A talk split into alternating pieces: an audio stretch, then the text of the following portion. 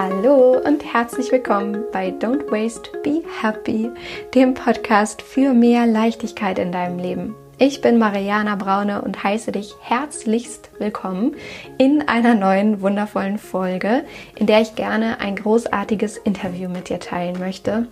Und zwar habe ich das geführt mit zwei Menschen, in die ich mich von jetzt auf gleich schockverliebt habe.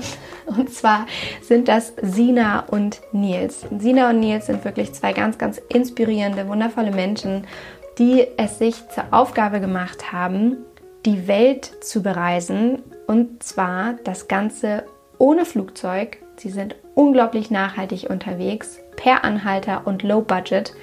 Und das seit jetzt schon drei Jahren.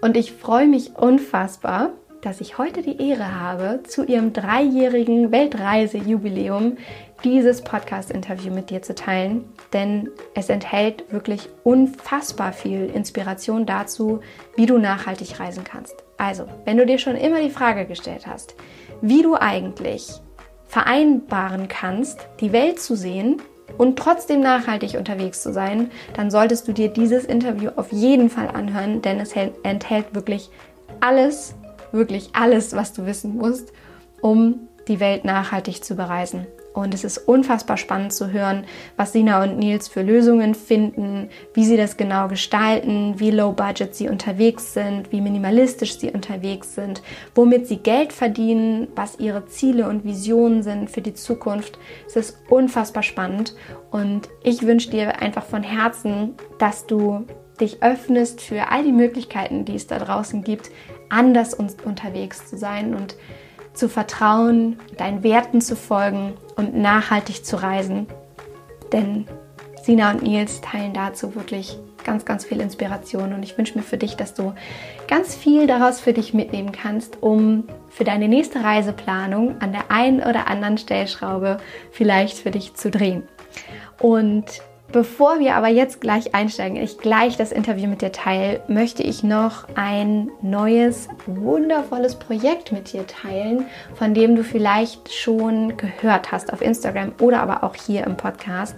Und zwar ist es ein Projekt oder eigentlich das Projekt, an dem ich gerade arbeite, ein wundervolles neues Online-Programm für dich, was dir hilft, Leichtigkeit zu leben und was du dir vorstellen darfst, wie quasi eine riesengroße Bibliothek, was alles für dich enthält, um Nachhaltigkeit und Minimalismus zu leben und dadurch mehr Leichtigkeit, mehr Zeit statt Zeug in deinen Alltag einziehen zu lassen. Und das ist wirklich das größte Projekt, an dem ich jemals gearbeitet habe, beziehungsweise was ich für dich kreiert habe. Und wenn du da immer auf dem neuesten Stand sein möchtest dann kann ich dir nur wärmstens ans Herz legen, dich in meinen Zero Waste Letter einzutragen. Das ist mein Newsletter, wo du immer als allererstes erfährst, wann es losgeht und was eben jetzt gerade der Stand der Dinge ist. Und du trägst dich in den Zero Waste Letter ein, indem du dir das gratis Minimalismus E-Book herunterlädst auf meinem Blog www.don'twastebehappy.de. Ich tue dir den Link hier nochmal in die Show Notes. Und damit schlägst du quasi zwei Fliegen mit einer Klappe. Du kannst nämlich direkt starten mit dem Minimalismus E-Book, was wie gesagt für dich vollkommen kostenlos ist und direkt starten, Plastikalternativen zu finden, beziehungsweise wiederverwendbare Alternativen für alle Lebensbereiche zu finden.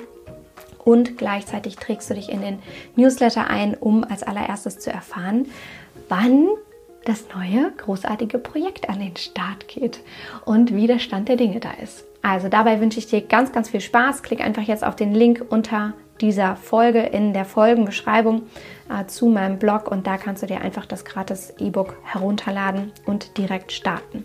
Genau. Und apropos starten, das tun wir jetzt auch. Ich wünsche dir von Herzen ganz, ganz, ganz viel Spaß mit dem Interview mit Sina und Nils, mit denen ich jetzt darüber spreche, wie sie nachhaltig die Welt umreisen und wie das Ganze vor allem auch ohne Flugzeug geht. In diesem Sinne, mach's dir muggelig und gemütlich. Hab viel, viel Spaß mit dem Interview mit Sina und Nils.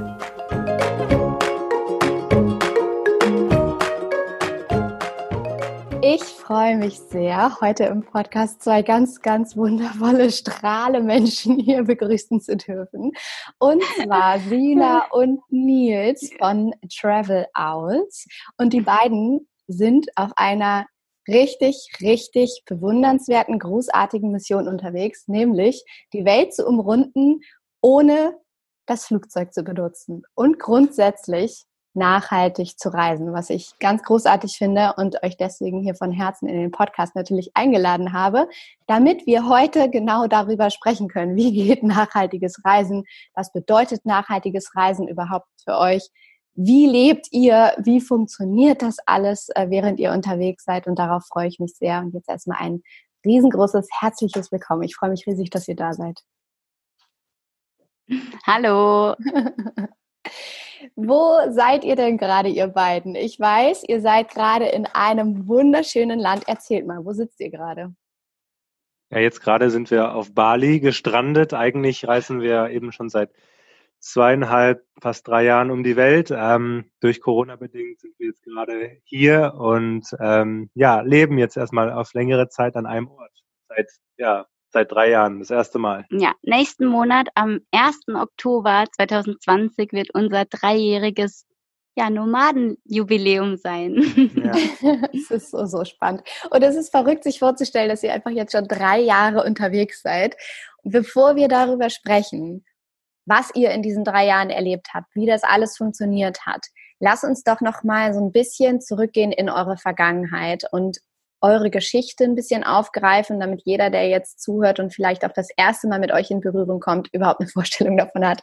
Wer seid ihr? Wie kommt man überhaupt darauf, ja, aus einem äh, in Anführungsstrichen normalen Mainstream-Leben in Deutschland zu sagen, ach, ich äh, möchte jetzt gerne mal die Welt umreisen, ohne das Flugzeug zu benutzen und einfach viel unterwegs sein. Also, was habt ihr vorher gemacht, bevor ihr angefangen habt, um die Welt zu reisen? Also, ich habe acht Jahre lang gearbeitet und zwar im Büro. Ich bin ausgelernte Immobilienkauffrau und habe in der Verwaltung gearbeitet und dann habe ich 2016 ähm, ja den Nils, meinen jetzigen Ehemann, kennengelernt. Ja, genau. Ich habe ähm, zuvor ähm, studiert in der Schweiz und zwar Theologie, also auch nichts mit Reisen oder sonst irgendwas.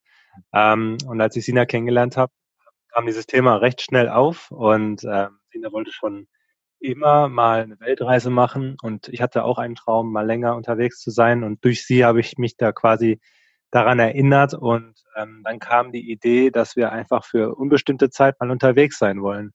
Und ähm, dadurch, dass ich auch schon in Deutschland öfters mal rumgetrampt bin, äh, kam so der Gedanke, warum nicht einfach das mal ausprobieren wie weit wir kommen, per Anhalter unterwegs zu sein. Und ähm, ja, jetzt sind wir in Indonesien. Von Deutschland mal eben per Anhalter nach Indonesien.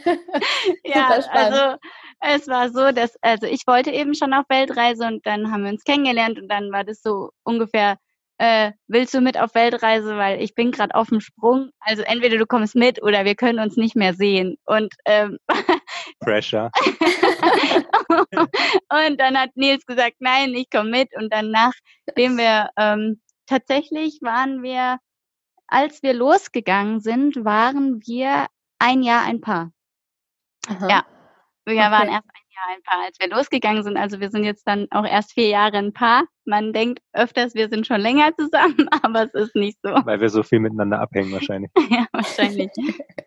Das ist auch äh, eine Frage gewesen, die auf Instagram aufgeploppt ist, wie das alles so funktioniert. Aber das machen wir später noch. Wir haben ja viele Fragen bekommen aus sowohl eurer Community als auch meiner und die werden wir später auch nochmal hier mit reinnehmen, was natürlich total spannend ist. Aber lass uns da nochmal einsteigen, wo ihr eigentlich beschlossen habt, loszureisen, loszutrampen, weil diese Entscheidung fällt man ja ehrlicherweise auch nicht so richtig von heute auf morgen. Also in einem ist vielleicht dieser Wunsch, die Welt zu sehen und ähm, dieses Gefühl davon, hey, irgendwie ist da doch noch mehr. Aber dann kommt ja der Verstand, der sich auch noch einschaltet und dieser ganze Rattenschwanz an Entscheidungen, die irgendwie getroffen werden müssen. Ne? Zum Beispiel, ja, was ist mit meiner Karriere? Was ist vielleicht mit meiner Familie? Was ist mit meinen Freunden? Was ist mit den Finanzen? Also erzählt mal, was sind da für Fragen bei euch aufgeploppt und wie habt ihr die gelöst für euch in dem Moment? Also es war so, dass ich einfach den Nils konfrontiert habe mit diesem Wunsch Weltreise und bei mir war es halt auch einfach schon so immer so, dass meine Familie schon immer wusste, ich habe Hummeln im Hintern. Ich war auch schon ähm, alleine reisen für mehrere Monate in Südostasien alleine als Frau. Das hat wunderbar geklappt und ich habe einfach meine Ausbildung gemacht und war im Büro und ich war sehr glücklich mit meinem Job. Also ich war nie unglücklich in Deutschland, aber ich hatte einfach so eine extreme Neugierde nach der Welt. Also es war nie eine Entscheidung, weil wir oder weil ich unglücklich war.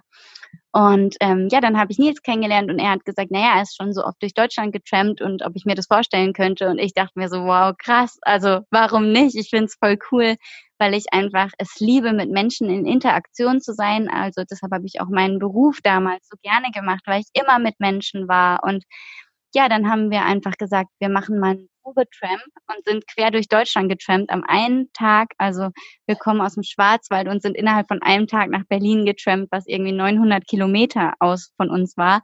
Und es hat wunderbar geklappt und es war so wunderschön, dass wir gesagt haben, okay, das machen wir, diesen Reisestil machen wir.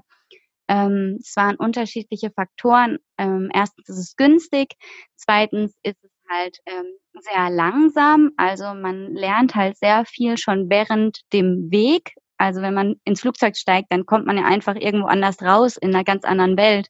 Und so hat man diesen ganzen langsamen Wandel von Kulturen, Sprache, Politik, ähm, Religion. Und ähm, ja, so ist es eigentlich entstanden. Und mit den Finanzen war es so, also ich habe ja gearbeitet schon sehr lange und hatte auch einen Haushalt und den habe ich dann komplett aufgelöst. Und ähm, bei dir war es ein bisschen anders. Ja, also die Neugierde, etwas Neues zu entdecken, war bei mir schon immer da. Ich habe es geliebt, auch äh, in Deutschland rumzureisen und auch zu schauen, was hinter dem nächsten Berg ist quasi. Ähm, ähm, deswegen dieser Entdeckergeist war schon immer da und ich finde, das hat halt ziemlich gut gepasst mit dem Trampen, weil das ist halt ein abenteuerlicher Weg, einfach äh, die Welt zu bereisen. Man ist ja nicht nur äh, auf dem Weg irgendwo hin, sondern der Weg selber ist halt schon eigentlich das, um was es geht. Man begegnet Menschen auf der Reise, äh, gerade beim Trampen natürlich extrem ähm, super nah, sehr nah an, den, an der Kultur, an den Menschen dran, was auch für uns ein riesengroßer Wert war, warum wir überhaupt reisen wollten. Und ähm, ja, das langsame Reisen hast du ja schon angesprochen. Also, ich meinte auch mit den Finanzen, wie das für dich war. Hm. Du kamst ja gerade aus dem Studium und du hast ja dann Ach so, voll ja. noch krass. Man hat das jetzt nicht so richtig gehört, was du gesagt hast, liebe Sina. Du ah, musst nochmal ähm, das Mikrofon dichter nehmen. Ich habe ähm, nochmal gesagt, bei Nils war es ja anders mit den Finanzen, weil er ja gerade noch im Studium festgesteckt ist und ähm, wir hatten ja zwei ganz unterschiedliche Arten. Also wir ob du das nochmal kurz sagst, wie du das gemacht ja. hast, dieses Dreivierteljahr, wo es dann genau. wirklich. Also ich habe ähm, studiert und äh, hatte nicht besonders viel Geld. Ähm, und dann haben wir uns halt eben entschieden, auf, auf Reisen zu gehen. Äh, und dann habe ich wirklich für ein Dreivierteljahr drei Jobs gleichzeitig gehabt. Ich habe ähm, eine, also einerseits war ich Verkäufer, dann habe ich noch äh, von meinem Studium aus, äh, das war ein duales Studium, habe ich noch in der Kirche gearbeitet und ich habe noch Gitarrenunterricht gegeben. Und damit habe ich mir quasi in einem Höchstsprint äh, so schnell wie möglich das Geld zusammengetrommelt, damit wir dann auch losreisen konnten. Das ist so spannend, was ihr sagt. Da stecken so viele Punkte drin, die ich gerade nochmal gerne aufgreifen möchte, weil die unfassbar wichtig sind, auch für jeden, der jetzt zuhört und, und vielleicht eine ähnliche Idee hat. Das erste, was so, so wunderschön ist, ist das Stichwort Slow Travel, also diese, dieses langsame Unterwegssein und mir fällt dabei sofort Emily Penn ein, die ihr ja bestimmt kennt, die ja irgendwann einmal beschlossen hat, äh, nachdem sie mit äh, dem Segelboot unterwegs war und von A nach B gekommen ist und das unglaublich gut geklappt hat, dass sie gesagt hat, warum sollte ich eigentlich jemals wieder in ein Flugzeug steigen? Und sich dann eben zur Aufgabe gemacht hat, eben mit dem Segelboot zu reisen, aber eben auch für andere Frauen Reisen anzubieten und dabei eben das Plastikproblem ein bisschen aufzudecken bzw. Forschungen zu betreiben und da den Fokus drauf zu richten. Und einer ihrer großen Argumente war tatsächlich, wenn du anders als mit dem Flugzeug reist und unterwegs bist, also zum Beispiel mit dem Boot, zum Beispiel mit per Anhalter Leute kennenlernst, langsamer von A nach B kommst oder dich mal auf den äh, Rücken eines Pferdes setzt äh, oder, oder, oder, dass du eben tatsächlich deinem Geist, deiner Seele die Chance gibst, hinterherzukommen und tatsächlich jegliche Einflüsse von außen, die du aufnimmst, auch zu verarbeiten. Habt ihr das auch so erlebt? Ähm, ja, absolut. Also das langsame Reisen, das hilft einem sehr einfach auch sich selbst mitzunehmen. Das hast du jetzt gerade schon angedeutet. Ähm, zum Beispiel Kulturschock hatten wir ehrlich gesagt eigentlich bisher nie wirklich, ähm, außer als wir von den vielen nicht touristischen Ländern mal in ein sehr touristisches Land reingereist äh, sind. Da hatten wir dann eher den, das Gefühl, ähm, ja, wir sind auf einmal wieder so, wie soll man sagen, wir sind wieder bei diesen Touristen angekommen, weil wir waren mhm. davor in einigen Ländern, die nicht so touristisch waren. Ähm, aber auch dieses langsame Reisen, das hat uns ähm, einfach geholfen, ja wirklich die verschiedenen Orte, wo wir sind, auch wirklich wahrzunehmen und nicht nur so zu überfliegen im wahrsten Sinne des Wortes. Und auch äh, Zusammenhänge vor allem zu ja. verstehen, warum sind also natürlich können wir jetzt nicht von uns behaupten, dass wir jeden Zusammenhang verstanden haben, aber man versteht schon sehr viel mehr, warum Länder so sind, wie sie sind oder warum. Wie sie zusammenhängen. Genau, wie die, wie, wie die Länder zusammenhängen und auch geschichtlich passiert natürlich sehr viel, weil man sieht das erste Land und dann sieht man immer das Land, was davor war, das Land, was danach war und das Land, was oben und unten noch dran hängt. Und dann sieht man, wenn man durch ein Land reist, mhm. schon so viele Unterschiede in den verschiedenen Regionen. Hm, und das ist schon auch sehr faszinierend. Also früher im Geschichtsunterricht oder im Geografieunterricht, ich habe es nie kapiert. Für mich waren Länder immer nur so verschiedene dunkle Flecke auf irgendeiner Karte und ich musste diese auswendig lernen. Ich habe es nie verstanden. Und ähm, so haben wir tatsächlich auch verschiedene Länder kennengelernt. Also wir haben die Route so geplant, dass äh, jeder von uns hatte eine Karte, unabhängig voneinander, und jeder hat Kreuze gemacht bei den Ländern, wo wir hin wollten. Und dann haben wir am Schluss die Karten übereinander geschoben und haben geguckt, wo hat sich ein Weg ergeben. Und zum Beispiel Armenien ist ja ein sehr, sehr kleines Land unterhalb von Georgien. Hatte ich noch nie auf dem Schirm. Ich glaube, ich hatte vor drei Jahren noch nie was von Armenien gehört. Und auf einmal war da dieses kleine Land und keiner von beiden hat es uns angekreuzt. Aber der Weg führte quasi durch dieses Land und jetzt haben wir Armenien lieben gelernt und waren in diesem kleinen, winzig kleinen Land sechs Wochen und es war wunderschön, aber keine Ahnung, was Armenien eigentlich ist, war einfach nur so ein blinder Fleck auf irgendeiner Karte. So. Ja. ja. Wunderschön. Also auch, was sich an Optionen auftut, wenn man sich einmal auf den Weg macht und eben auch Optionen, an die man vorher gar nicht denkt. Was ja sowieso, das gilt fürs ganze Leben. Du musst einmal anfangen, einen Faden aufzunehmen und ins Vertrauen darin gehen, dass sich dann schon äh, etwas Neues auch ergeben wird. Und das ist ja dann auch tatsächlich immer so. Ne? Also man, man äh, sagt, äh, man äußert einen bestimmten Wunsch oder ein bestimmtes Vorhaben beruflich oder an seine Freunde und Bekannte und plötzlich ganz komischerweise kommt jemand um die Ecke und sagt, ja, ich kenne da jemanden, der macht XYZ zum Beispiel. Ne? Also das ist total spannend, was du sagst. Und ja. was anderes, was ich eben auch noch aufgreifen wollte, was glaube ich unfassbar wichtig ist, ist ähm, diese Zielsetzung, wenn du dir etwas in den Kopf gesetzt hast und sagst, du möchtest gerne die Welt sehen, du bist neugierig, du weißt, da gibt es noch mehr dass dann eben auch alles möglich ist. So wie du gesagt hast, Nils, dass du dann eben gesagt hast, okay, ich mache jetzt hier diese drei Jobs, damit ich zum Beispiel anfangen kann, mir ein kleines finanzielles Puffer aufzubauen, damit wir losreisen können. Und dass das einfach ein wahnsinnig großer Antreiber ist, tatsächlich da ein großes Warum zu haben. Ja, absolut. Also es hat natürlich auch ganz viel damit zu tun, dass man im Vertrauen auch in einer gewissen Art und Weise lebt dass man lernt auch mal nicht die Kontrolle zu haben und mal sich auf Dinge einzulassen, wo man nicht genau weiß, wie geht's dann im Endeffekt aus. Gerade unsere Art vom Reisen natürlich, aber auch grundsätzlich, wenn man unterwegs ist, es kann immer alles anders kommen. Und äh, da lernt man natürlich auch sich selber sehr, sehr gut kennen.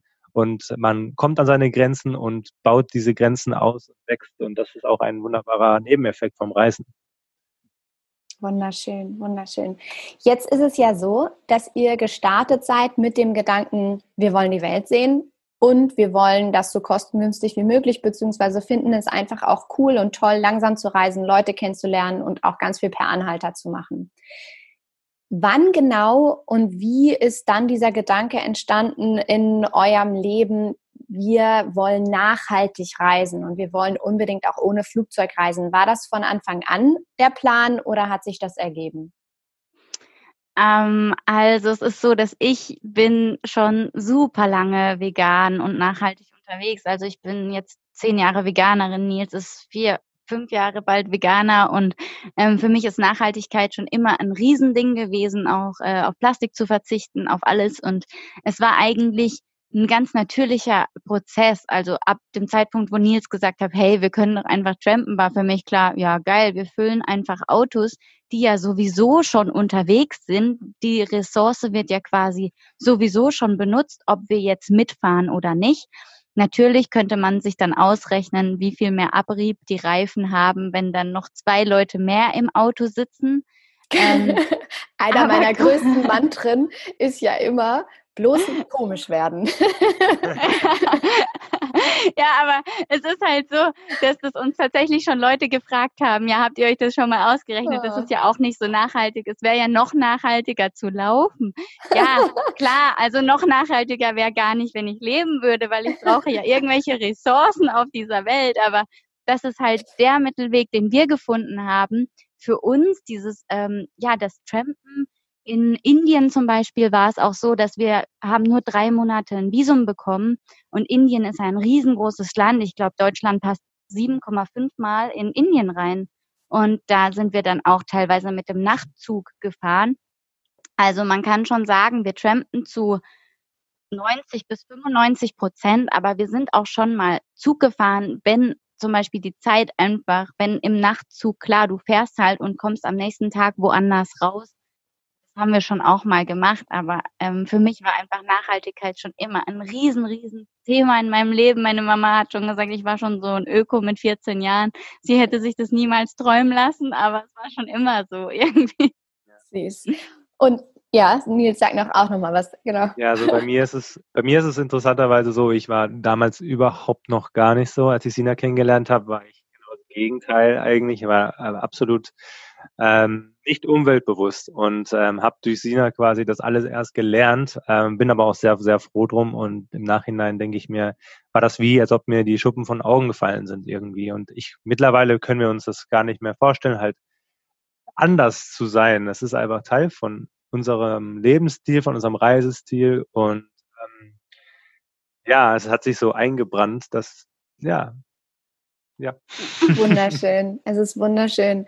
Und eine Frage, die mir die ganze Zeit durch den Kopf geht und ich auch weiß, dass hier ganz viele äh, Mamas äh, zuhören, äh, wahrscheinlich auch ein paar Papas, ich glaube noch mehr Mamas und Familien, die sich wahrscheinlich jetzt die ganze Zeit denken, ja, klar, als Paar alleine easy oder eher vorstellbar, dass man irgendwie auch mal in so ein anderes Auto steigt und irgendwie lockerer, offener ist. Wie ist denn das aber, wenn ich jetzt zum Beispiel entweder alleine mit Kind unterwegs bin oder vielleicht sogar als Paar mit Kind oder Kindern unterwegs bin? Kennt, also kennt ihr vielleicht tatsächlich Menschen, die das gemacht haben und das wunderbar funktioniert hat? Oder was ist eure persönliche Meinung und Vorstellung dazu? Geht das? Also einerseits wollen wir, ich will sagen, wir haben schon Menschen kennengelernt, die ähm, mit Kindern unterwegs waren per Anhalter, sowohl alleinerziehende Mütter wie auch äh, Familien mit, also wo dann Vater, Mutter, Kind, die dann zusammengereist sind per Anhalter und es hat auch wunderbar funktioniert. Wir haben auch Menschen kennengelernt, wo sogar der Hund oder die Katze mit dabei ist. Ja. Also wir haben schon jegliche Kom wir haben schon jegliche Kombination kennengelernt und man muss sagen, unser Tramper-Rekord liegt bei sieben Personen. Also wir beide inklusive fünf Personen sind schon getrampt und es hat geklappt. Ja. Wir sind zwar auf dem Mülltransporter gelandet und sind auf dem Mülltransporter mitgefahren, aber es ist möglich. Also ähm, Trampen ist immer möglich, weil Menschen einfach gut sind und dir helfen wollen, wenn du an der Straße stehst und ein, einfach Nettigkeit ausstrahlst, ja. dann nimmt dich immer irgendjemand mit und ja. immer irgendjemand meint es gut mit dir. Ja, und auch alleine ähm, ist das, finde ich, erstmal so grundsätzlich kein, kein Problem.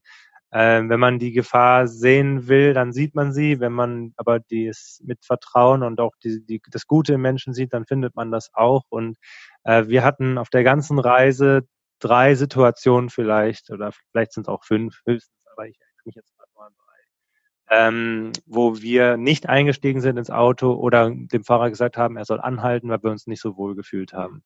Oh, lass also, uns da doch gerne mal einsteigen. Erzählt das doch mal. Das ist ja die Angst, die größte Angst überhaupt, weil äh, wir Menschen neigen ja ohnehin dazu, den Fokus auf das Negative zu richten, beziehungsweise uns eher auch an negative Erlebnisse äh, zu erinnern, weil das natürlich ein Schutzmechanismus ist, äh, der uns auch irgendwie hilft, durchs Leben zu kommen. Und ich weiß, dass eine große Angst da draußen jetzt natürlich ist, ja, aber was ist denn, wenn dann da die bösen Männer kommen und äh, also, was mit einem anstellen? Also erzählt doch ja. mal, was war das für eine Situation? Also ist auch leicht für Nils das natürlich zu sagen, weil er ist ein weißer, großer Mann, ne? ist 1,85 groß, den nimmt nicht einfach jemand mit.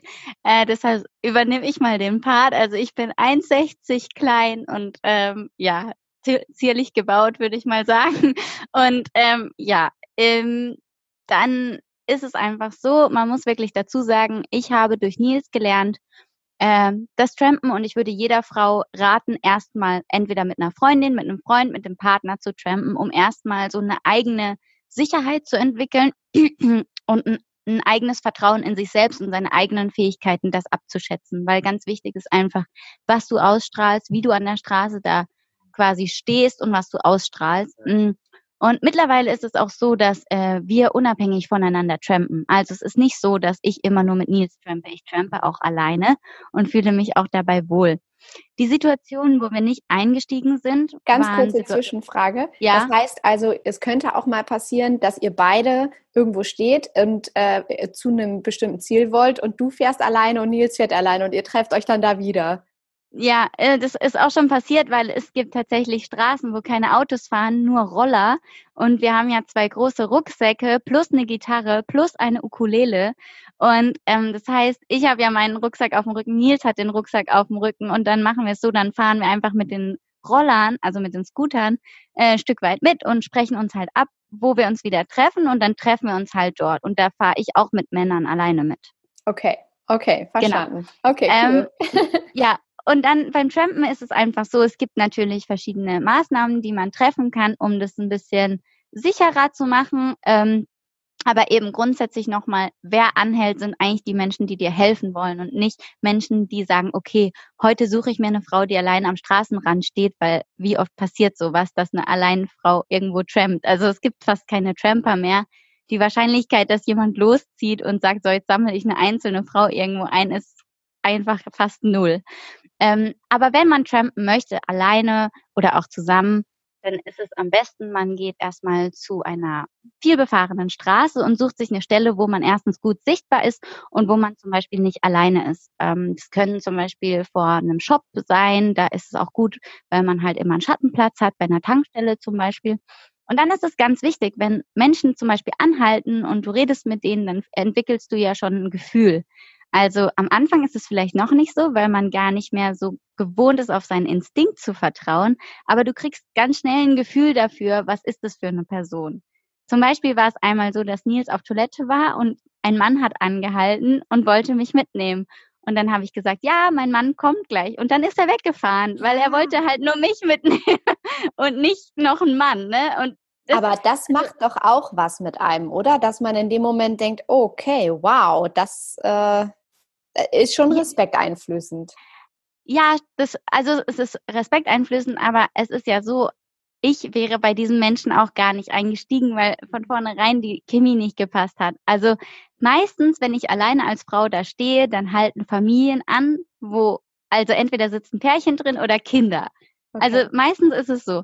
Und ähm, auch wenn wir zusammen trampen zum Beispiel, dann, dann halten alle möglichen Konstellationen an. Aber wenn ich zum Beispiel alleine bin, dann schon oft Frauen und Kinder, weil die dann auch so sofort helfen wollen. Ne? Als Frau hast du ja nicht nur Nachteile, sondern du hast auch viele Vorteile, weil jeder will dir eigentlich helfen. Hey, warum stehst du alleine an der Straße rum mit Die deinem Gepäck? Arme weiße also, Frau. ja, jeder will dich, also du stehst da 30 Sekunden und schon hält die erste Person an, die dir helfen will. Wow. Also was war, die, so. was war die Situation, in der ihr ausgestiegen seid oder gesagt habt, ihr steigt nicht ein? Eine hast du eben schon genannt. Was war das, wo ihr tatsächlich ja. raus seid? Ähm, das lag einfach am Fahrstil des Fahrers. Ähm, er war einfach zu schnell, ist in den Kurven zu drastisch gefahren und wir haben uns halt unwohl gefühlt und wir haben dann halt ähm, ihn gefragt, ob er ein bisschen langsamer fahren könnte. Ganz nett. Ähm, und darauf äh, hat er nicht wirklich reagiert und ähm, dann beim zweiten, der zweiten, dritten Kurve, ich weiß gar nicht mehr, da haben wir uns dann irgendwie unwohl gefühlt, dass wir gesagt haben, okay, bitte anhalten. Ja, also es war jetzt nichts, ja, wie soll ich sagen, in, Kriminelles kein oder Messer so. im Handschuhfach genau, blitzen nein, sehen nein, und gesagt, nein, so jetzt. nein, das gar nicht. Nein, also es waren nie irgendwelche sexuellen oder gewalttätigen Handlungen oder so und wir saßen mittlerweile in über 500 Autos. Wir schreiben wow. jedes Auto auf und es waren mittlerweile über 500 Autos. Oder LKW halt. Ne? Ja, genau, Auto oder LKW oder halt Roller. Ähm, über 500 und es war nichts dabei, was irgendwie ja, angsteinflößend war in der Hinsicht, sondern nur zu schnell gefahren. Und äh, man muss sagen, Nils und ich, wir steigen auch nicht in Autos ein, wenn uns die Autos nicht gefallen. Ihr seid so richtige Luxus-Tramper geworden. Ja, weil, weil es ist einfach so. Verwöhnte Tramper. Also es ist echt so, dass wir halt so sagen, ja, wie lange fahrt ihr? Und wenn jemand sagt, ja, er fährt nur fünf Kilometer, dann sagen wir so, nee, wir warten auf den nächsten, der vielleicht 20 Kilometer fährt, weil dann lohnt es sich einzusteigen. Oder das Auto hat keine Klimaanlage, dann geht es also, das Auto braucht schon Fernseher, Ledersitze. Nein, aber es ist halt, es ist halt lustig, was für Leute anhalten. Es halten halt Leute an, wo du schon vorher weißt, in dieses Auto werden wir einfach nicht reinpassen und wir können in diesem Auto nicht für mehrere Stunden aushalten, weil es zu warm ist oder zu klein. Wir hatten zum Beispiel in Griechenland einmal die Situation, dass jemand angehalten hatte und der hatte nur zwei Sitze vorne. Das war so wie so ein klein, klein ja genau, Pickup. Und der wollte dann tatsächlich, dass wir uns vorne auf die zwei Sitze draufsetzen, was ja gar nicht das Problem gewesen wäre. Aber auf diesen zwei Sitzen lag ein gehäutetes Schwein. Und wir hätten uns einfach auf dieses Schwein draufsetzen sollen. Und also, also Menschen wollen dich halt immer mitnehmen, die wollen dir halt immer helfen, aber die vergessen, dass du auch noch Platz brauchst für deine Sachen und für dich selber auch noch. Okay, verrückt. Okay, das ist wirklich verrückt. Also das, das sind wirklich so die verrücktesten Geschichten, nein, fast schon. Also ja. es kommt nicht noch viel mehr. Wow. Wie war denn jetzt genau eure Reiseroute? Also vielleicht könnt ihr mal ganz grob vorzeichnen, dass man sich das geografisch vorstellen kann, wo ihr gestartet ja. seid und äh, wo ihr dann jetzt, jetzt gelandet seid innerhalb der drei Jahre. Also wir sind gestartet bei uns in Süddeutschland. Äh, das, der Ort heißt Lörrach, wo wir ursprünglich herkommen. Das ist an der Grenze zur Schweiz und Frankreich. Ähm, dort sind wir dann über die Schweiz nach, ähm, ja, wir sind eigentlich nochmal nach Deutschland, über die Schweiz nach Deutschland, äh, Richtung München und dann ähm, über Österreich nach Ungarn, Rumänien, Bulgarien. Dann waren wir in Griechenland über Winter. Das war das erste, unser erster Winter, den haben wir dann quasi in einem wärmeren Fleck verbracht. Äh, von dort sind wir dann über die Türkei ähm, nach Georgien, nach Armenien, dann über den Iran nach Pakistan äh, von Pakistan nach Indien. Dann sind wir nach Sri Lanka, wieder durch Indien, nach Nepal. Äh, dann nochmal, weil da nochmal ein Stück Indien kommt, äh, sind wir nochmal durch Indien, durch den Nordosten, der wunderschön ist, nach Myanmar. Äh, dann waren wir schon in Südostasien, wo wir jetzt auch sind. Ähm, dann über Thailand nach Laos, Vietnam, nochmal Thailand, nach Malaysia.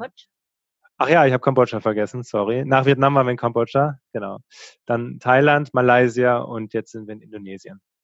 Ja. Wow. Und alles muss man ja sagen, jetzt drei Jahre schon insgesamt. Ja. Also wir sind in Indonesien angekommen vor einem halben Jahr. Also wir sind ja jetzt schon ein halbes Jahr hier. Also zweieinhalb Jahre hat es gebraucht von Deutschland nach Indonesien. Ja. Und ihr seid auch vor Ort ja dann immer eine, eine Weile, oder? Ihr seid ja nicht nur ein paar Tage da.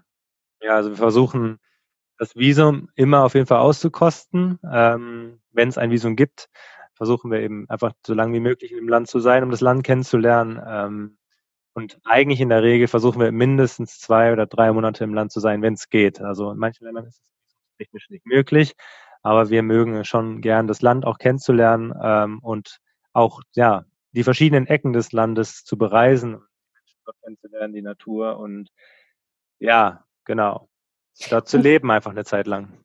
Und seid ihr die ganze Zeit nur mit ähm, dem Auto bzw. Rollern unterwegs gewesen oder was waren noch die anderen Transportmittel, mit denen ihr unterwegs wart? Und die, die wichtigste Frage, habt ihr tatsächlich immer ein Flugzeug vermeiden können? Also, ich habe ja vorher schon mal kurz gesagt, zu 95 Prozent trampen wir tatsächlich. Ab und zu haben wir ähm, in Griechenland zum Beispiel war es sehr schwer zu trampen. Da haben wir, glaube ich, zweimal einen Bus gebraucht. Und um auf eine andere Insel zu kommen, haben wir ein Schiff gebraucht ja. und sind dann wieder zurück, klar, mit dem Schiff zum Festland. Also Fähre war das. Ja, ja. Fähre. Dann ähm, in Indien, habe ich schon gesagt, waren es die Nachtzüge äh, die wir ab und zu benutzt haben. Und in Nepal hat uns tatsächlich jemand sein Motorrad geschenkt. Und dann hatten wir für vier Wochen ein Motorrad. Also wir sind dann von Nepal durch ein kleines Stückchen von Indien mit dem Motorrad gefahren und haben es dann vor der ähm, Myanmar, also Grenze von Myanmar verkauft weil man darf dann damit quasi nicht einreisen. Und nach drei Wochen mit dem Motorrad haben wir eigentlich auch das Trampen voll schon vermisst. Ja. Und dann haben wir es wieder abgegeben. Der Arsch war platt. Ja. die äh, Straßen in Indien sind sehr, äh, also gerade im Nordosten, da sind nicht gerade besonders gut bebaut und dann war das schon sehr bucklig teilweise mhm. auf diesem kleinen Motorrad. Ja, und dann ähm, zu der Strecke von Deutschland bis nach Indonesien haben wir tatsächlich kein äh, Flugzeug benutzt. Es ist so, dass ähm, Sri Lanka ist ja eine Insel, da bräuchte man ein Schiff. Leider ist das Schiff aber abgeschafft worden. Ähm, aus politischen Gründen geht es nicht mehr. Und dann haben wir uns überlegt, wollen wir trotzdem das in Kauf nehmen und von Indien nach Sri Lanka fliegen und von Sri Lanka wieder an den Ausgangspunkt. Das haben wir gemacht, weil wir einfach gesagt haben, wir möchten Sri Lanka sehen und es ist am ökologischsten, diesen kleinen Weg ähm, zu nehmen. Also mal angenommen, wir wären irgendwann wieder in Deutschland, wäre es total unökologisch, dann von Deutschland nach Sri Lanka zu fliegen. Wir waren halt quasi ähm, einen der nächsten Orte, oder der nächste Flughäfen auf dem indischen Festland, um nach Sri Lanka zu kommen. Das also war eine sehr kurze Strecke, irgendwie 20 Minuten oder so. Genau. Ähm, und dann ist es so, durch Corona ähm, wir waren dann in Indonesien auf der Insel Sumatra vor einem halben Jahr und wollten dort eigentlich bleiben. Und das Problem war dann, dass ähm, durch Corona es aber nicht mehr sicher war, uns an diesem Ort aufzuhalten. Also die Menschen haben angefangen, auf der Straße nach uns zu rufen und zu sagen, wir sollen gehen. Und dann haben die Botschaft gefragt, was wir machen sollen. Und die haben gesagt, wir sollen die Insel wechseln, wir sollen von Sumatra ähm, nach Bali, wo wir jetzt ja auch sind. Und dadurch, dass wir einfach niemanden mehr gefährden wollten, also durch Trampen und Corona hätten wir die ganzen Leute gefährdet, dass wir da Corona durch die Weltgeschichte schleppen, haben wir gesagt, nehmen wir da nochmal das Flugzeug. Genau. Also okay. Also für die Strecke an sich haben wir kein Flugzeug benutzt, aber ähm, wir würden niemals so dogmatisch sein und sagen, wir wollen Menschen in Gefahr bringen, nur damit wir das durchziehen können, was wir wollen. Also das, das steht ja in gar keinem Verhältnis. Unser, ja, keine Ahnung, nur damit wir mit dem Kopf durch die Wand, dass wir da Menschen gefährden, das würde gar nicht zu uns passen. Ja, und wir wollen aber auch, wenn das dann wieder hier etwas äh, abflacht, das ganze Thema mit Corona und hier vielleicht auch wieder sicherer wird, auch für die Leute, dass ein besseres Gefühl gibt, möchten wir gerne wieder zurück nach Sumatra ähm, und das per Anhalter machen. Also ja. Ähm, wir wollen nicht, ähm, wir wollen diese Strecke gerne aufholen oder wieder einholen, wie, wie soll man das sagen? Ja. Jedenfalls das, was wir jetzt gerade fliegen mussten, ähm, würden wir gerne ähm, auf, auf dem Landweg auch wieder ähm, machen. machen. Genau. genau. Und ich glaube sowieso, dass jeder, der jetzt zuhört und euch äh, ja, hat berichten hören, wie ihr unterwegs gewesen seid, fünf Hüte zieht und sagt, wow, Chapeau, äh, Wahnsinn. Also ihr sagt so, ja, jetzt da haben wir ein, zwei Mal da das Flugzeug leider nutzen müssen, ne? aber äh, also das ist ja alles trotzdem noch unter einem wahnsinnig hohen Anspruch auch an das Reisen. Und das Schöne ist, dass es sich aber bei euch so natürlich ergibt, dass es eben so, wie du sagst, Sina nichts Dogmatisches hat von, ich habe mir jetzt aber vorgenommen, ich darf auf gar keinen Fall XYZ tun, sondern dass die ganzen Vorteile, Nachhaltigkeit zu leben, sich da auch auf das Wesentliche wieder zu, zu konzentrieren, dass das so sehr für euch überwiegt, dass es, man sagt im Englischen ja so schön, it comes naturally. Und das merkt man so, dass, dass ihr wirklich sagt, ja, wir hatten ein Motorrad, aber irgendwie, ne, auch nach drei Wochen so, es war irgendwie dann doch nicht mehr so das Wahre. Das ist wunder, wunderschön. Und, und ja. Und für uns ist es halt auch ganz wichtig, nichts Dogmatisches vorzuleben, weil ich glaube, es würde Menschen viel mehr abschrecken. Also wir möchten ja damit inspirieren mit unserer Geschichte. Wir möchten Menschen zeigen, hey, es geht anders. Und wenn jeder kleine Schritte geht in die richtige Richtung, dann haben wir alle zusammen eine ganz, ganz große, tolle Bewegung, die nachhaltiger lebt. Ganz viele Menschen, die in kleinen Schritten probieren, ähm, ja, nachhaltiger zu leben. Aber wenn wir halt sagen, ja, aber nur wenn du es dann natürlich hundert und tausendprozentig durchziehst, dann machst du es richtig. Also das schreckt ja. ja viel mehr ab und das ist gar nicht unser Ziel. Wir möchten inspirieren und Menschen zeigen, hey, schau mal, das geht, wenn du möchtest. Und sonst nimm dir doch einfach andere Punkte, die wir vorleben und integriere sie vielleicht in deinen Alltag. Und dann haben wir auch schon ganz viel gewonnen. Und wenn du dann einmal im Jahr halt in Urlaub fliegst, dann ist das halt so, ja. Mit anderen Punkten meinst du zum Beispiel Müll- und Plastikvermeidung grundsätzlich im Alltag oder vielleicht politisches Vorgehen oder irgendwie aktiv zu werden, ne? Ja. Ja. Bevor wir jetzt gleich auf die Fragen nochmal eingehen, die äh, die wundervollen Menschen auch uns auf Instagram gestellt haben, nochmal zu dem Plan äh, von euch, denn ihr seid ja erstmal losgezogen mit dem Gedanken, wir möchten eine Weltreise machen und irgendwie seid ihr jetzt ja schon drei Jahre plötzlich unterwegs. und wa was ist so das, also wie lange wollt ihr das machen? Was ist so der Plan äh, und wie, wie hat sich alles ergeben? Also ursprünglich war der Plan, fünf Jahre unterwegs zu sein. Also wir haben unserer Familie gesagt, drei bis fünf Jahre eigentlich. Ähm, das wäre dann quasi jetzt gerade die drei Jahre. Äh, wir sind, wie man jetzt schon gehört hat, äh, bis nach Indonesien gekommen. Also es ist noch einiges äh, vor uns. Deswegen, ähm, jetzt haben wir das eigentlich auf unbestimmte Zeit äh, uns einfach gesagt, wollen wir unterwegs sein, solange wie wir Lust haben oder auch brauchen. Ähm, es ist einfach unser Lebensstil geworden. Also es ist einfach, ja, es ist einfach unser Lebensstil geworden. Also genau. es ist halt nicht einfach so, ja, wir machen halt eine Weltreise und kommen danach zurück. Also es ist einfach, wir sind halt Nomaden geworden irgendwie, ja. ja. Punkt. Wunderschön. Wunderschön. Und jetzt lass uns doch noch mal in die Fragen einsteigen, weil ich weiß, da äh, sind jetzt so viele Gedanken, die äh, bei all den Hörerinnen und Hörern gerade parallel laufen. Und die nehmen wir jetzt einfach alle mal auf. Und ich klicke jetzt hier parallel mal auf an meinem Handy die Fragen auf, die so eingetrudelt sind. Also, eine der größten Fragen, und die müssen wir wirklich unbedingt beantworten, die müsst ihr beantworten, ist, ja, wie finanziert ihr euch denn bitte dieses ganze Leben? Also wir haben jetzt schon gemerkt, ja gut, das Trampen ist natürlich kostengünstig, ihr müsst ja trotzdem leben. Ihr müsst irgendwo wohnen, ihr müsst irgendwas essen und ihr habt vielleicht auch ab und zu irgendwelche Bedürfnisse, die ihr euch erfüllen müsst. Also, wie finanziert ihr euch das seit drei Jahren? Ähm, ja, also die Finanzen macht bei uns ich, deshalb übernehme ich den Part. Ähm, und zwar ist es so, also wir haben am Anfang gesagt, wir haben halt ein Startkapital, das lag bei 20.000 Euro. Und wir haben gesagt, okay, wie können wir lange damit reisen? Und dann haben wir ja diese fünf Jahre genommen und dann haben wir einfach mal die 20.000 Euro genommen und durch fünf Jahre geteilt und dann kam irgendwie so ein Betrag von 10 Euro am Tag raus. Pi mal Daumen, ne, zusammen. Also 300 Euro im Monat. Und tatsächlich haben wir mit 300 Euro im Monat gelebt für mehr als zwei Jahre. Also vom 1. Oktober 2017 bis zum 31.12.2019 haben wir mit diesem Budget gelebt. Also wir hatten wirklich 10 Euro am Tag im wow. Durchschnitt. Das heißt, es gab Tage, da haben wir weniger Geld gebraucht, es gab Tage, da haben wir mehr Geld gebraucht.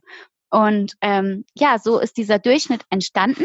Und am Anfang war das eigentlich nur so ein Projekt. Also wir haben gedacht, okay, wir machen das mal so ein, zwei Monate. Ja, und im Endeffekt haben wir es zwei, über zwei Jahre durchgezogen und haben somit natürlich ähm, ja ganz wenig Geld nur gebraucht. Also wenn man mal die 300 nimmt, mal irgendwie 26 Monate, dann haben wir in den ersten zwei Jahre und äh, drei Monaten bis Ende 2019 ähm, 7.800 Euro gebraucht. Wow. Und von diesem Geld haben wir 10 Prozent gespendet, weil uns ist es ganz wichtig, dass wir jeden Monat 10 Prozent von unserem kompletten Reisebudget spenden an ähm, ja, für uns unterstützenswerte Organisationen.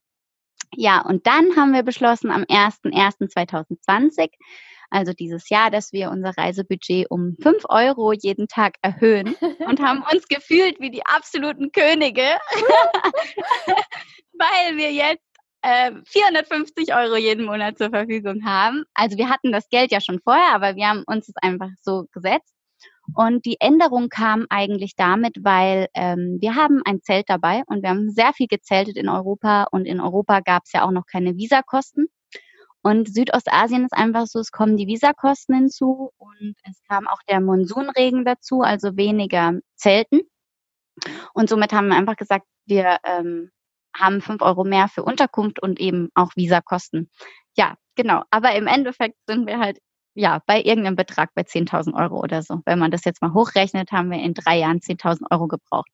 Ja. Also ich glaube, es geht gerade ganz vielen so wie mir, die jetzt gerade irgendwo sitzen oder stehen oder Wäsche aufhängen und den Kopf schütteln und sagen, wie soll das denn gehen? Also ich bin ja auch wirklich schon viel in der Weltgeschichte unterwegs gewesen und auch in unterschiedlichsten Ländern, auch in Südostasien. Aber selbst da würde ich mich manchmal fragen, wie soll das durchschnittlich gehen, wenn man an Unterkunft denkt und an Essen denkt und so weiter. Ein Groschen ist gerade gefallen, als du sagtest, okay, Zelten.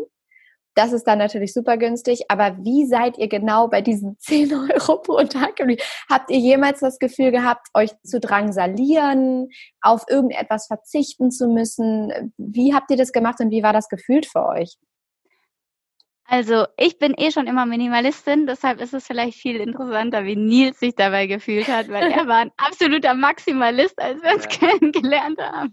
Also es ist eigentlich eine Art äh, Lebensmeditation gewesen für mich, sich auf das Wesentliche mal zu konzentrieren und sich zu hinterfragen, was brauche ich eigentlich wirklich zum Leben und was ist einfach nur so nice to have. Und ähm, mit den 10 Euro haben wir uns natürlich auf das konzentriert, was wirklich nötig ist. Also vor allem gesundes, mehr oder weniger gesundes, was auch möglich war, äh, essen. Ähm, und sonst haben wir, wie gesagt, eigentlich nicht so viel gebraucht. Ähm, Wasser haben wir eigentlich immer unseren Wasserfilter gehabt, damit wir nicht Wasser und Plastikflaschen brauchen. Ähm, das war also auch ähm, natürliche Ressource, die wir haben konnten. Ähm, also eigentlich war das meiste Geld wirklich für Visa dann und auch für Essen, das drauf ging. Und in Europa nur Essen. Und ja, in Europa dann eben nur Essen, genau. Ähm, ja, und das war am Anfang schon für mich nicht immer einfach, weil ich hätte mir dann schon gern mal das ein oder andere Luxusprodukt, äh, sage ich jetzt mal, so wie eine Tafel Schokolade oder mal ein Bierchen hier gegönnt. Und das war ja auch alles immer, war auch immer wieder möglich und das haben wir auch ab und zu gemacht. Ähm, die, wir haben uns aber ganz bewusst einfach beide das vorgenommen, dass wir wirklich mal auch gucken wollen, was braucht man wirklich zum Leben. Und das hat auch wirklich gereicht und so ein richtiges Mangelgefühl hatte ich nie. Und ich weiß nicht, wie war das bei dir? Nee, also Mangelgefühl hatte ich auch nie und das Interessante ist auch, dass wenn Menschen uns kennengelernt haben, also wir wussten ja gar nie, wie das nach außen wirkt. Ne? Also wir können natürlich nur sagen, wir haben uns nicht Mangel gefühlt, edge badge, aber man weiß ja nicht, wie das nach außen wirkt oder man kann sich das nur vorstellen und manchmal ist natürlich auch die Eigenreflexion eine ganz andere von außen.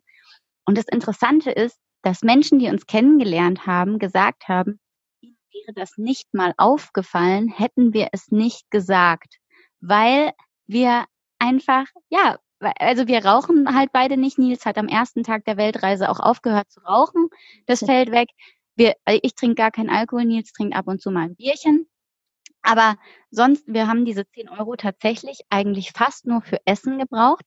Und was dazu kommt, in Europa kann man ähm, zum Beispiel Work and Travel machen, ähm, also dass man quasi wo arbeitet und Unterkunft bekommt, aber keinen Lohn. Und dann haben wir es zum Beispiel so gemacht, wir haben in der Türkei drei Wochen auf einer Farm gearbeitet, das war richtig, richtig schön. Und da haben wir halt drei Wochen gar kein Geld ausgegeben. Also 21 Tage mal 10, 210 Euro. Und diese 210, ihr seid ja, plötzlich reich. Und das war so, diese 210 Euro hatten wir natürlich dann, um mal in ein Hostel zu gehen oder, also wie gesagt, die 10 Euro, es ist nicht so, dass wir gesagt haben, oh, wir haben jetzt heute 10 Euro ausgegeben, wir dürfen kein Geld mehr ausgeben, sondern. Gehen wir hungrig ins Bett. Ja, so war das nie, sondern es war, es hat sich immer so ganz natürlich wieder zusammengefügt. Ja. Wenn wir mal über dem Budget waren, haben wir wieder so einen kleinen Job gefunden und hatten wieder ein paar Tage gar keine Ausgaben und umgekehrt. Wenn wir ein bisschen was über hatten, hat dann Nils mal ein Bier gekriegt und eine Schokolade und, und so, ne? Also es war immer so, hat sich so ausgeglichen und es funktioniert. Also man ja. muss das nicht so radikal machen wie wir, aber man kann das machen. Es hat ganz viel damit zu tun, wie organisiert man auch ist und wie man seine Finanzen im Überblick hat. Und da konnte ich auch viel von Sina lernen, weil sie eben so strukturierter Mensch ist und das auch alles, wir haben jeden Cent aufgeschrieben und deswegen konnten wir auch immer einen schönen Überblick haben. Ähm, ja, und so hat das funktioniert. Ja, und ein Punkt, den ich noch dazu sagen möchte, ist einfach, 10 Euro sind verdammt viel Geld. Also wir sind so eine reiche Gesellschaft. Für uns sind 10 Euro eigentlich fast gar nichts wert. Ne? Das gibt man mal eben mit einer Freundin auf dem Kaffee aus. Aber man muss wirklich dazu sagen, wir sind damit ein kleiner Prozent der Bevölkerung, die überhaupt 10 Euro am Tag zur Verfügung haben. Für ganz viele Menschen ist das überhaupt gar nicht möglich. Und ja. ganz viele Menschen leben von einem Euro am Tag oder noch weniger. Und das muss man sich einfach auch bewusst machen. Also das ist das Schönste, Euro, ja, das ja. ist das Schönste, was du jetzt da tatsächlich auch nochmal hinzugefügt hast, dass, was man auch tatsächlich nur beim Reisen lernt, um ehrlich zu sein, und nur wenn du auch andere Kulturen kennenlernst, die weitaus weniger zur Verfügung haben, die weitaus weniger reich sind, sich den eigenen Reichtum, die, die, das eigene Privileg in einem reichen Land, vielleicht in einer reichen Stadt, in einer reichen Kultur aufgewachsen zu sein, überhaupt vor Augen führt. Und das ist, finde ich, so ein, so ein Augenöffner gerade total, weil wir in unserer ansozialisierten Denke natürlich sofort auf den Pfad, äh, auf den Pfad unterwegs sind von, ja, das geht ja gar nicht. Also 10 Euro. Mhm. Also, aber wir haben natürlich dann nicht im Hinterkopf, erstens, wir sind dann in vielleicht ärmeren Ländern unterwegs, wo die Dinge gar nicht so viel kosten. Ähm, und wir sind mental gar nicht darauf eingestellt, gar nicht so viel zu brauchen, weil wir sind ja komplett auf Konsum geprägt. Das heißt, wir stellen uns vor, wir sind unterwegs und wollen einen Kaffee trinken, wollen abends unseren Wein trinken, wollen die super schicke Unterkunft. Und das ist so spannend, dass du aufzeigst, ja, kann man machen, aber braucht man halt eigentlich gar nicht, wenn es einem wirklich darum geht, zu erleben, zu fühlen, sich aufs Wesentliche zu konzentrieren. Und dann gibt es ja zwischen dem, was ihr lebt, und dem, was wir jetzt gerade vielleicht für eine Vorstellung haben, wie man reisen muss, so ganz viele Graunuancen dazwischen, wie man sich das irgendwie schön Absolut, machen kann. Ja. ja. Genau. Und das ist auch ein großer Unterschied äh, bei uns auch nochmal. Wir machen ja keinen Urlaub. Also wir sehen uns nicht als Urlauber, sondern wirklich als Reisende, die, wie Sina schon, also, also du hast ja vorhin schon gesagt, wir sind einfach Nomaden, wir leben das. Also das ist ein Lebensstil, den wir führen, ortsunabhängig zu leben. Und ähm, da kann man sich da will man sich auch nicht irgendwie ständig den Urlaub gönnen, sondern oder wie soll man das sagen? Gönnen. Euer Leben ist ein Urlaub. Ja, man, wenn man jetzt zu Hause ist, ähm, an einem Ort zu Hause ist, dann geht man ja auch nicht irgendwie in ein Hotel oder äh, macht so viel Luxussachen, sondern man lebt halt und ab und zu geht man mal, keine Ahnung, in ein Thermalbad oder so, aber das macht man ja auch nicht täglich. Also machen wir das auch nicht äh, auf der Reise jetzt. Ja, noch um das Thema Finanzen vielleicht rund zu machen. Ich habe verstanden, ihr habt jetzt bisher von Erspartem gelebt, äh, beziehungsweise zwischendurch euch auch mal euren Aufenthalt irgendwo erarbeitet. Äh, werdet ihr in Zukunft oder macht es jetzt vielleicht auch schon wieder arbeiten, vielleicht auch ortsunabhängig digital arbeiten? Wie ist so der Plan? Äh, keiner weiß, wer antworten soll. also wir, wir arbeiten beide. Äh, und zwar, ich mache bei uns das Marketing. Also wir haben eine Firma und ich mache unser Marketing, Social Media und die Finanzen und die Buchhaltung im Hintergrund. Und ähm, Nils ist Singer und Songwriter und ähm, Gitarrenlehrer. Also Nils gibt Online-Gitarrenunterricht, eins zu eins per Video-Coaching. Also es ist nicht ein Online-Gitarrenunterricht, den man also so kein Kurs, den man sich kauft, kauft, sondern wirklich eins zu eins, face to face, als ob ich jetzt, also wie ein normaler Musikunterricht, wenn du in eine Musikschule gehst oder so, genau. nur halt online, ja. Und ähm, dann sind wir zusammen halt auch eine Band, also Travel Olds Music ist unsere Musik.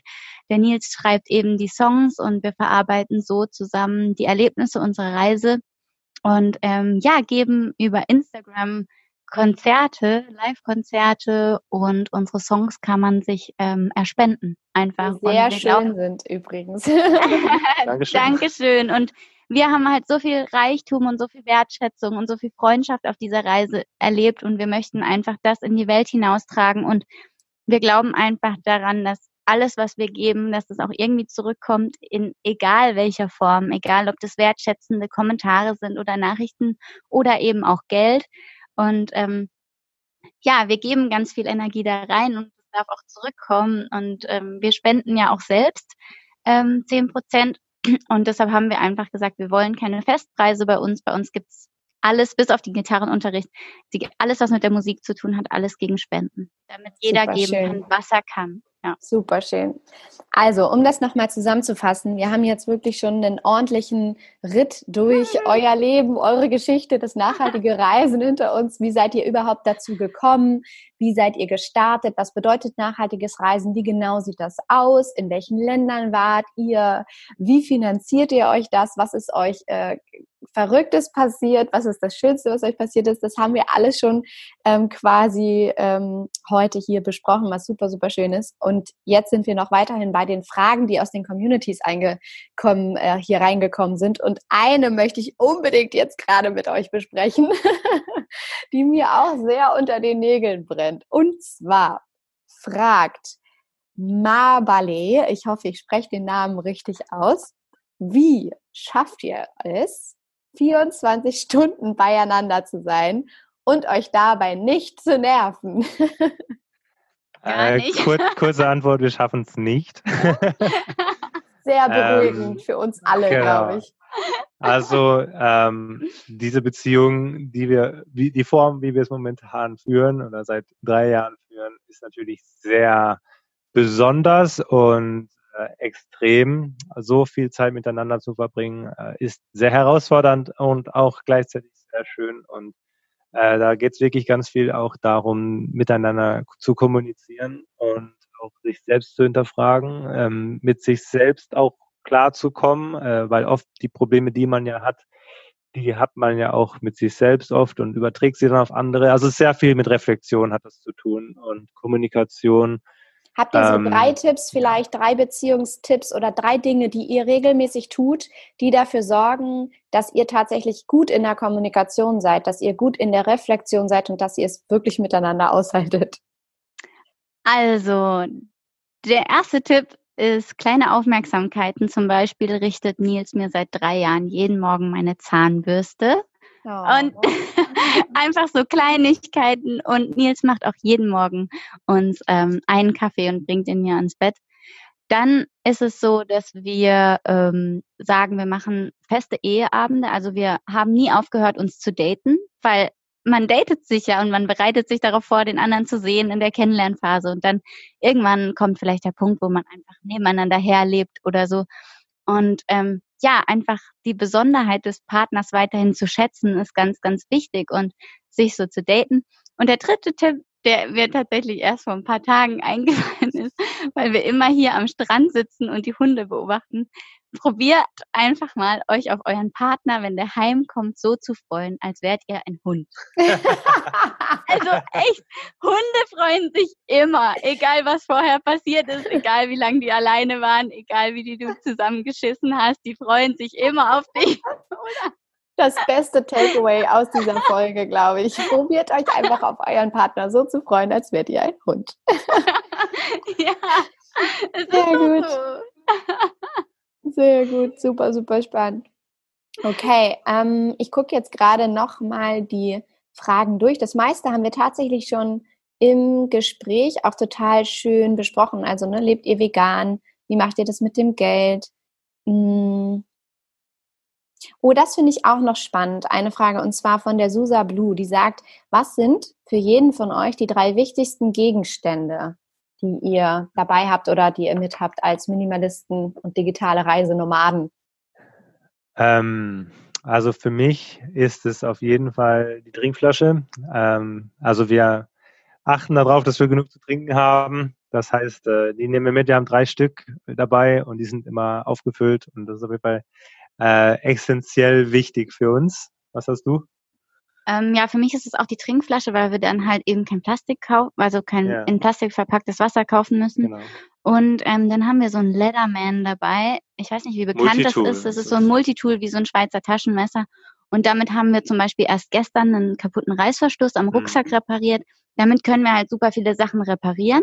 Das finde ich noch super Ja. wichtig, dass wir immer Sachen reparieren und nicht wegschmeißen. Also wir haben tatsächlich auch noch Kleidungsstücke von vor drei Jahren dabei und auch unseren Rucksack und Gut, so. guter Punkt, auch da kann ich einhaken. Nähzeug haben wir Ah ja, auch, also Nähzeug. Nähzeug ist auch für uns ganz wichtig. Also du hast, glaube ich, auch schon ziemlich viele Unterhosen von mir genäht. Toll. Das ist der beste Job. Das sind der die romantischsten das. Anteile in das. der ganzen Genau. Reise. wenn ich wieder die Unterhosen vom Nils stopfen darf. Toll. Äh, ja, genau, das Ähm, Nähzeug. für mich noch auf jeden Fall ein Instrument. Also für mich ist Musik so wichtig und ähm, für mich ist es entweder die Ukulele oder die Gitarre. Wenn ich mich aus, wenn ich aussuchen müsste, glaube ich, würde ich die Ukulele mitnehmen, weil die einfach ein bisschen leichter und kleiner ist. Aber auf jeden Fall nicht ohne Instrument reisen. Und für mich ist es dann noch ähm, unsere Tupperware. Ja. Also unsere, unsere Verpackung quasi. Wir haben quasi, es ist keine Original-Tupperware, das wollte ich, ich wollte jetzt keine Werbung für Tupperware machen. Aber wir haben so ein Gefäß, was wir immer halt mitnehmen und ähm, damit wir Takeaway Sachen mitnehmen können. Und ähm, da haben wir tatsächlich schon so coole Erfahrungen gemacht, weil wir haben, oh, wir haben einen Topf, den man so zusammenklappen kann und aufklappen kann, damit der quasi nur noch so eine platte Scheibe ist. Und wir haben schon so viele lustige Geschichten mit diesem Topf erlebt, weil Leute das so cool finden, dass es solche zusammenklappbaren Töpfe gibt. Und mit dem kann man auch kochen übrigens beim ähm, Campen, genau. Ja. Und noch eine Sache, die mir noch einfällt, und das ist, ich weiß nicht, ob wir schon drei, also jeweils haben oder sogar mehr, muss ich auf jeden Fall noch mit reinbringen, ist der Wasserfilter. Also ah, ja, genau. wir haben einen Wasserfilter, mit dem können wir quasi was- Wasser aus dem Bach oder so nehmen und das ähm, trinkbar machen, sodass wir nicht krank werden. Und bisher wurden wir auch nie krank. Also Ja. es hat funktioniert. Wow.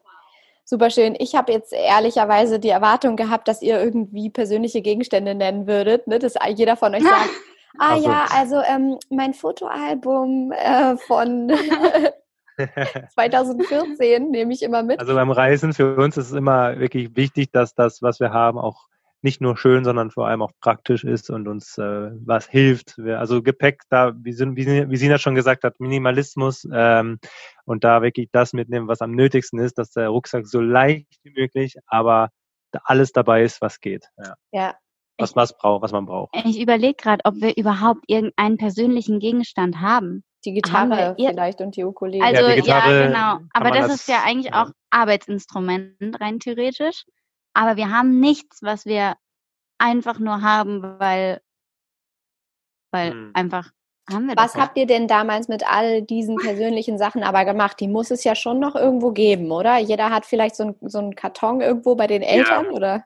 Genau, also wir haben eigentlich sehr viel verkauft. Es ist nicht viel übrig äh, geblieben. Äh, Sina hatte eh nicht so viel, von daher war da eh nicht so viel zu verkaufen, wegzubringen. Ich hatte sehr viel, wie Sina schon gesagt hat, sind nämlich eher so ein Maximalist gewesen. Ähm, wir haben insgesamt noch fünf Kisten, glaube ich, äh, auf dem Dachboden oder im Keller bei unseren Verwandten und äh, das war's dann. Also es sind nur so Kleine klei kleinere Kisten Kleine mit. Erinnerungen äh, an die Kindheit oder so. Ähm, aber viel ist es nicht mehr. Nee weil wir haben uns irgendwie bewusst gemacht, dass es geht, es sollte wirklich eher Erinnerung sein, die wir, ja, es hört sich so ein bisschen blöd an, dieser Spruch. Klischee, ne? Ja, so Klischee, Sammelerinnerungen und keine Gegenstände oder so, aber irgendwie ist es so und ähm, genau, deswegen. Wie macht ihr denn so das, das Erinnerungen sammeln? Wie haltet ihr das alles fest? Also ein Großteil ist auf jeden Fall die Musik. Also mit Musik hat der Nils schon gesagt, er hat sowieso eine total krasse Verbindung zur Musik. Ich meine, er ist seit 20 Jahren ja Vollblutmusiker, hat angefangen mit acht Jahren Gitarre zu spielen, spielt acht Instrumente und ist einfach so ein krasses Genie in der Musik und benutzt er auch, um Oh, für alle, die das jetzt gerade nicht sehen können, das muss ich unbedingt sagen, gab es gerade zwei süße Küsse von Nils an Sina auf die Stirn. Ganz süß.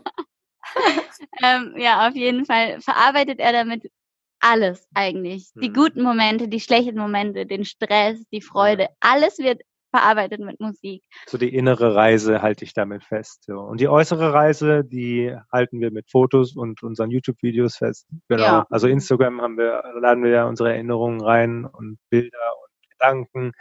Äh, auf unserer Webseite ein paar Bilder. Ja, aber also es ist schon so, dass es, dass es keine materiellen Gegenstände sind, wobei ja. wir haben auch mal schon, wir haben schon Sachen geschenkt bekommen von Gastgebern, zum Beispiel, wenn wir irgendwo gewohnt haben oder so.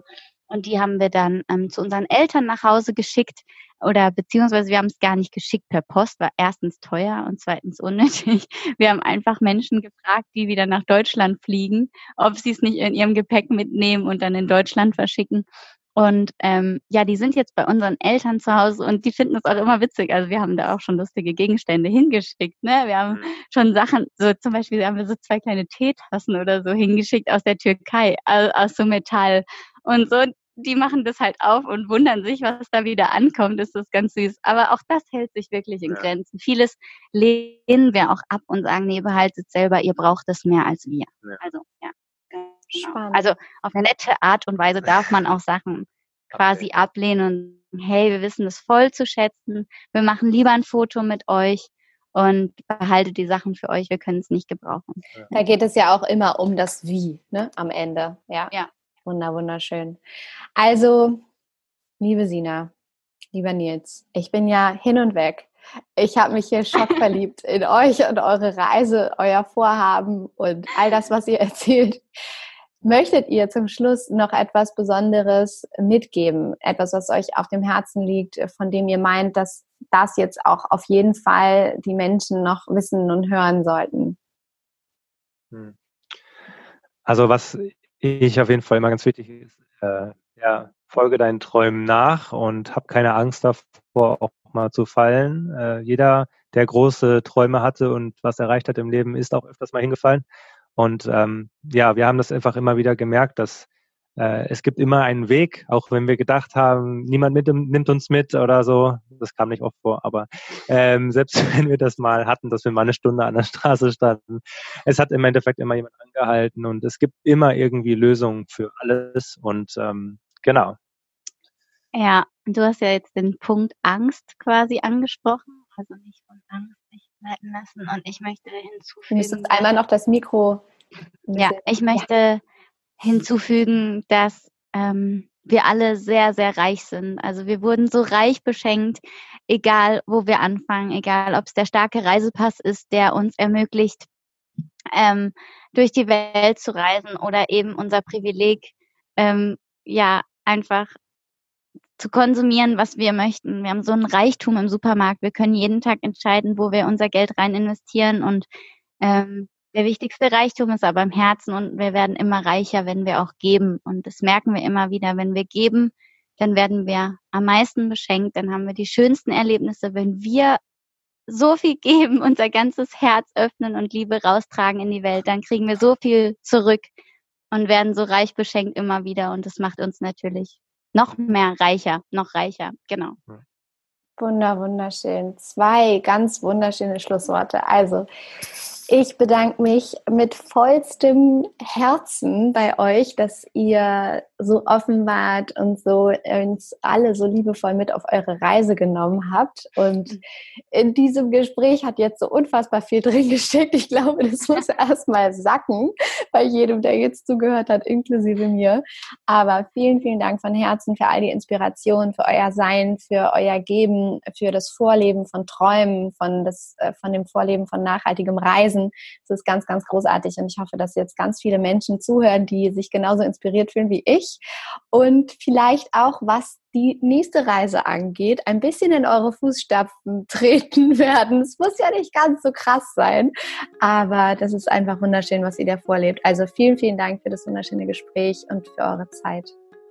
Ja, vielen Dank dir, dass du uns äh, bei dir hattest. Ja, danke für die Einladung. Es hat uns total gefreut, hier sprechen zu dürfen. Und äh, ja, danke. Von Herzen gern.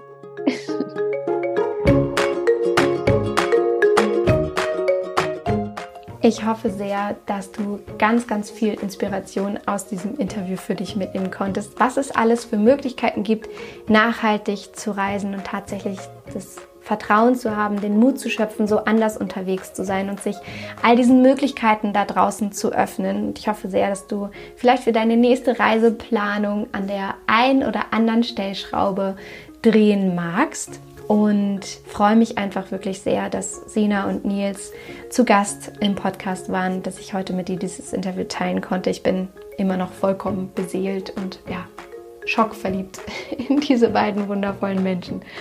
Und mir bleibt jetzt nur noch einmal zu sagen, dass du natürlich alle Links, äh, alle Dinge, über die wir gesprochen haben, ähm, den Link auch zu dem Instagram-Account von Sina und Nils, die auf Instagram unter travel.owls unterwegs sind.